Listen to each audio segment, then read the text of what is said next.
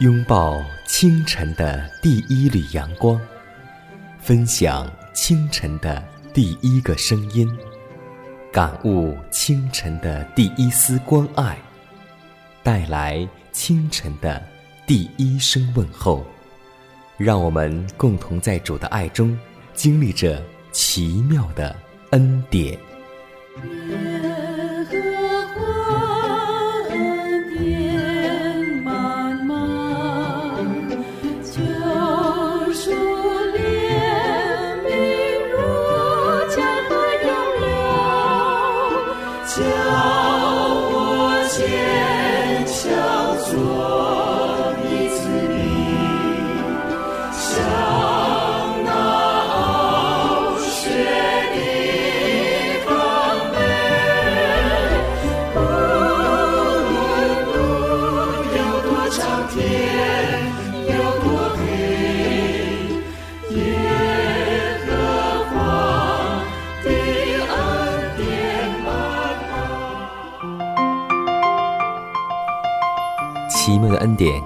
开启全新的一天。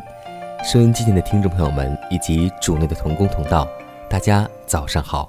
欢迎在同一时间锁定希望之声福音广播电台，这里是每天清晨和您相伴的奇妙的恩典。各位好，我是你的好朋友佳南。今天你还好吗？在有一次聚会当中，我问大家一个问题。什么叫节制？很多弟兄姐妹都异口同声的来说，节制就是放弃不好的东西。但怀师母给我们一个正确而标准的答案：什么是真正的节制呢？节制就是放弃有害的东西，好的东西也要适量，这才是真正的节制。可以说，今天世上有许多的人。放纵各种有害的恶习，食欲成为管制他们的律法。他们有了恶习，便使道德感官糊涂，而辨识圣洁事物的能力也大受破坏。但基督徒们却需律行节制，他们应当提高自己的标准，在饮食、服装上有节制的必要，应当由正义原理来统治，而非由食欲或嗜好来控制。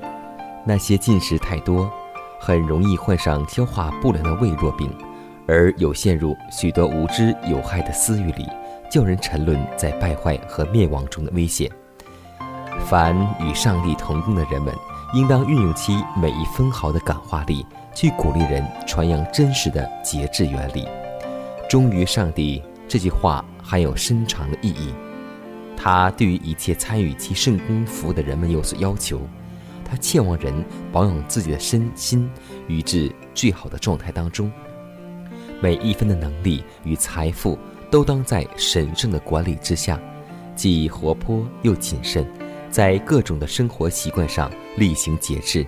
我们对于上帝负有责任，要将自己的身体、灵魂毫无保留地奉献于他，并重视一切的才能是他所信托的礼物，要用它来为主。去服务，希望我们做一个有节制的人，不要做一个以自我为中心、随心所欲的人。恰巧今天我们清晨分享的主题名字就叫做“自我做主”。在箴言书十六章三十二节这样说道：“不轻易发怒的胜过勇士，制服己心的强如取成。”基督徒最高贵之品格的证据就是自制。那能够在辱骂的暴风雨中屹立不动的人，乃是上帝的俊杰之一。制服己心，就是要将自己放在纪律之下，抗拒罪恶，依据上帝伟大公义的标准管制一言一行。凡学习制服己心的人，必凌驾于每日经历的污蔑、拒斥。烦恼之上，这一切都不能使他的心灵被幽暗所笼罩。上帝定义具有王威的神圣理解力，在神圣的恩典管理之下，在世人生活中做主。凡制服己心的人都能获得这种能力。身体乃是发展心智与灵性、建立品格最重要的媒介，因此众生之敌常用试探来削弱并败坏人的体力。要使身体顺服更高的能力，情感必受意志的约束，而意志本身则必须置于上帝的管制之下。那因神恩而成圣的尊贵的理解力，乃要负责支配人生、智力、体质。和寿命，都有赖于不变的定律。人借着顺从这些定律，就可以制胜自己，制胜自己的脾性，制胜执政的、掌权的、管辖着幽暗世界的，以及天空送灵气的恶魔。今日的青年也可具有代理所有的精神，他们也可以从同样的源头汲取力量，具有同样的自制力。甚至在同样不利的环境中，在生活上表现同样的美德。他们虽被各种放纵自我的试探包围，尤其是在大城市当中，那里各种满足情欲的方式都显得安逸而迷人。然而，靠着上帝的恩典，他们所有尊荣上帝的意志仍可以保持坚定不移。他们。可以借着坚强的决心和不倦的警戒，抵挡那攻击心灵的每一个试探。如果有一天我先安息在主怀，不要为我爱哭，让我好好离开。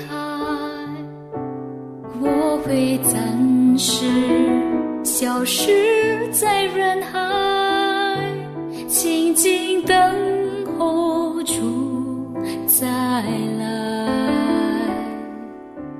当我再醒来，会见到我挚爱，与主面对面，该是多么的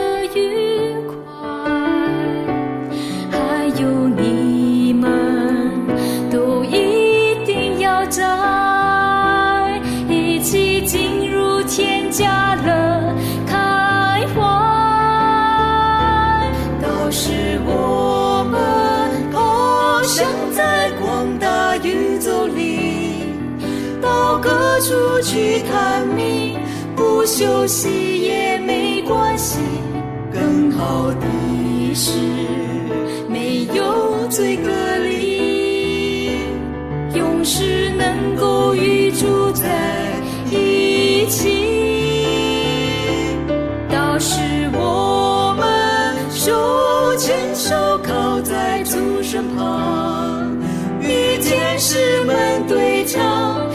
一起把主爱颂扬，主的言行我们要尽欢，到时不再怕曲终人散。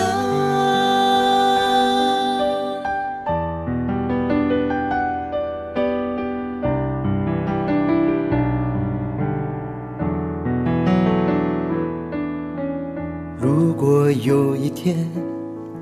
我先安息在主怀，不要为我爱哭，让我好好离开。我会暂时消失在人海，静静等候主再来。当我再醒来。我会见到我挚爱与主面对面，该是多么的愉快。还有你们，都一定要在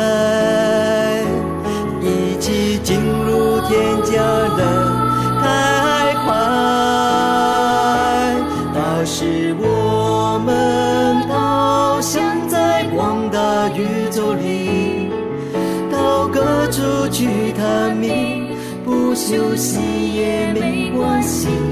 更好的是没有罪隔离，永世能够与主在一起。到时我们手牵手靠在主。身旁，与天使们对唱，一起把主爱颂扬。主的言行，我们要尽欢，到时不再怕曲终人散。到时我们翱翔在广大宇宙里，到各处去看你，不休息也没关系。更好的是没有罪隔离，永世能够与主在一起。到时我们手牵手靠在主身旁，与天使们对唱，一起把主爱颂扬，主的言行。我们要尽欢，到时不再怕曲终人散。主的言行，我们要尽欢，到时不再怕曲终人散。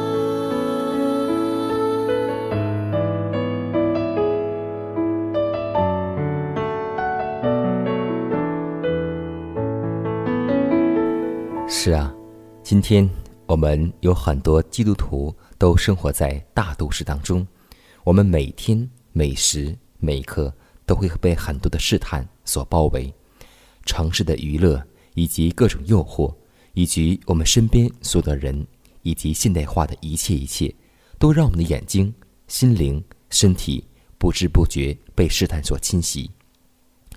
在前一段时间当中，我看到一档电视节目。说的是把一些城市当中那些游手好闲而且特别娇生惯养的孩子，定期到大山的深处去培养一段时间，然后把大山的孩子能够来到城市当中。他们在互换一个礼拜的时候，每个人都有所改变，尤其是在都市王梗悖逆的孩子，在大山当中更体会到生活的艰辛，让他们的骄奢惯养。能够有所改变。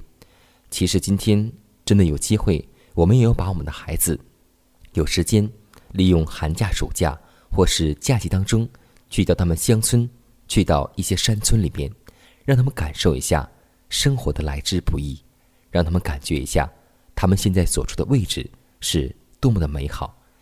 所以，真的希望我们这些在大都市的人们，基督徒，上帝并不要求。我们马上迁移到乡村或是农村，但是上帝真的希望我们能够身在城市，不染俗世，真的像莲花一样，做到出淤泥而不染。也真的希望我们每天能够像效法大义里约瑟一样，虽然身处皇宫当中，周围的人都是一些属实的人，但是。他们的心智没有遭到周围的人所改变，这就是基督徒的定力。这让我想起以诺的人生。怀师母这样描述以诺的人生：以诺人生之所以伟大，并不是因为他躲在深山老林当中，他而是在外面和世人接触，在外面他做一个合格的邻舍，在家中是一个称职的父亲。在主的工作当中，他是一个负责任的弟兄，所以今天我们看得到，我们并不是要躲避环境，而是要我们的心灵不染俗世。真的希望我们每个人都能够记得上帝对我们的谆谆教导，那就是希望我们的心不要爱这个世界，因为你们的财宝在哪里，你们的心。也在哪里？希望我们每天都能够从祷告开始，从读经开始，从默想开始。下面时间，就让我们来共同默想上帝给予你我的重重恩典吧。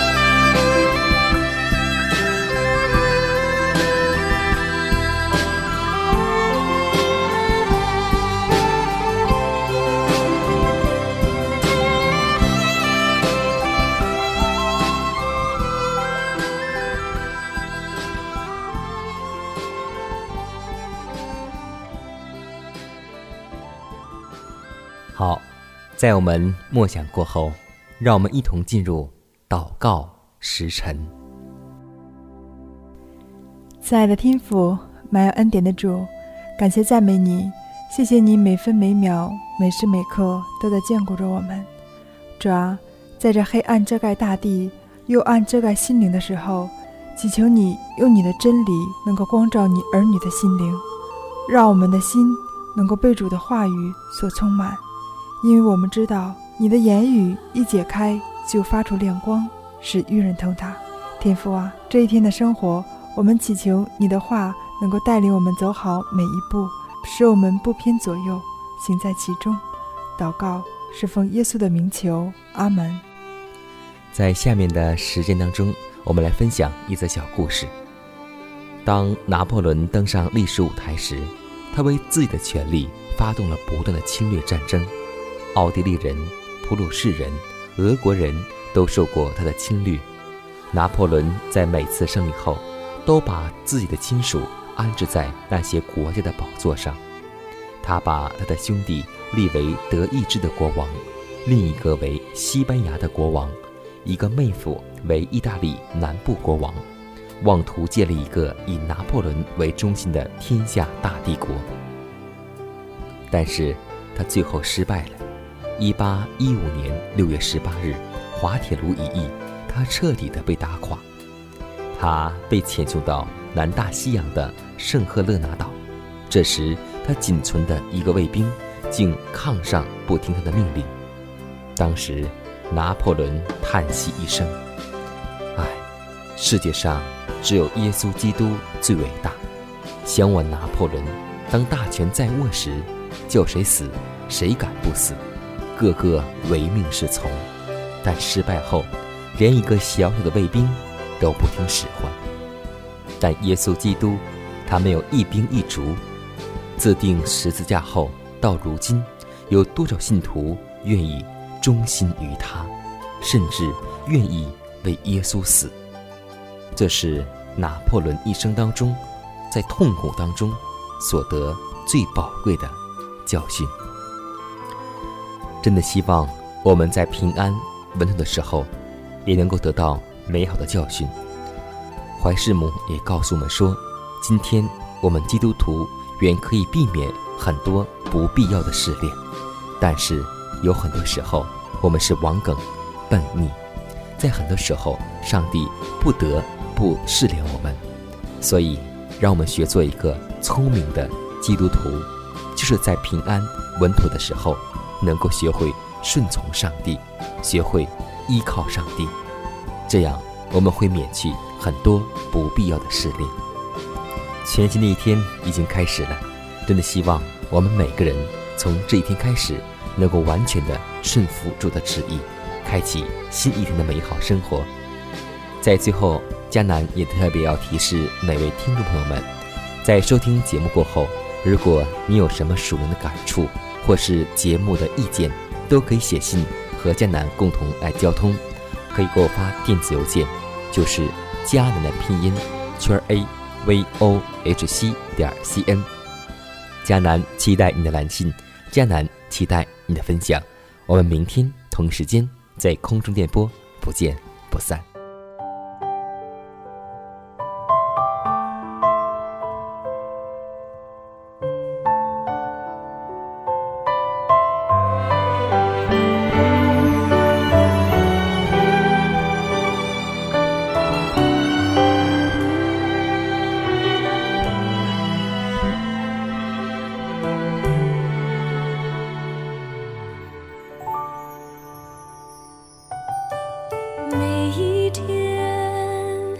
每一夜每一分钟我仰望你。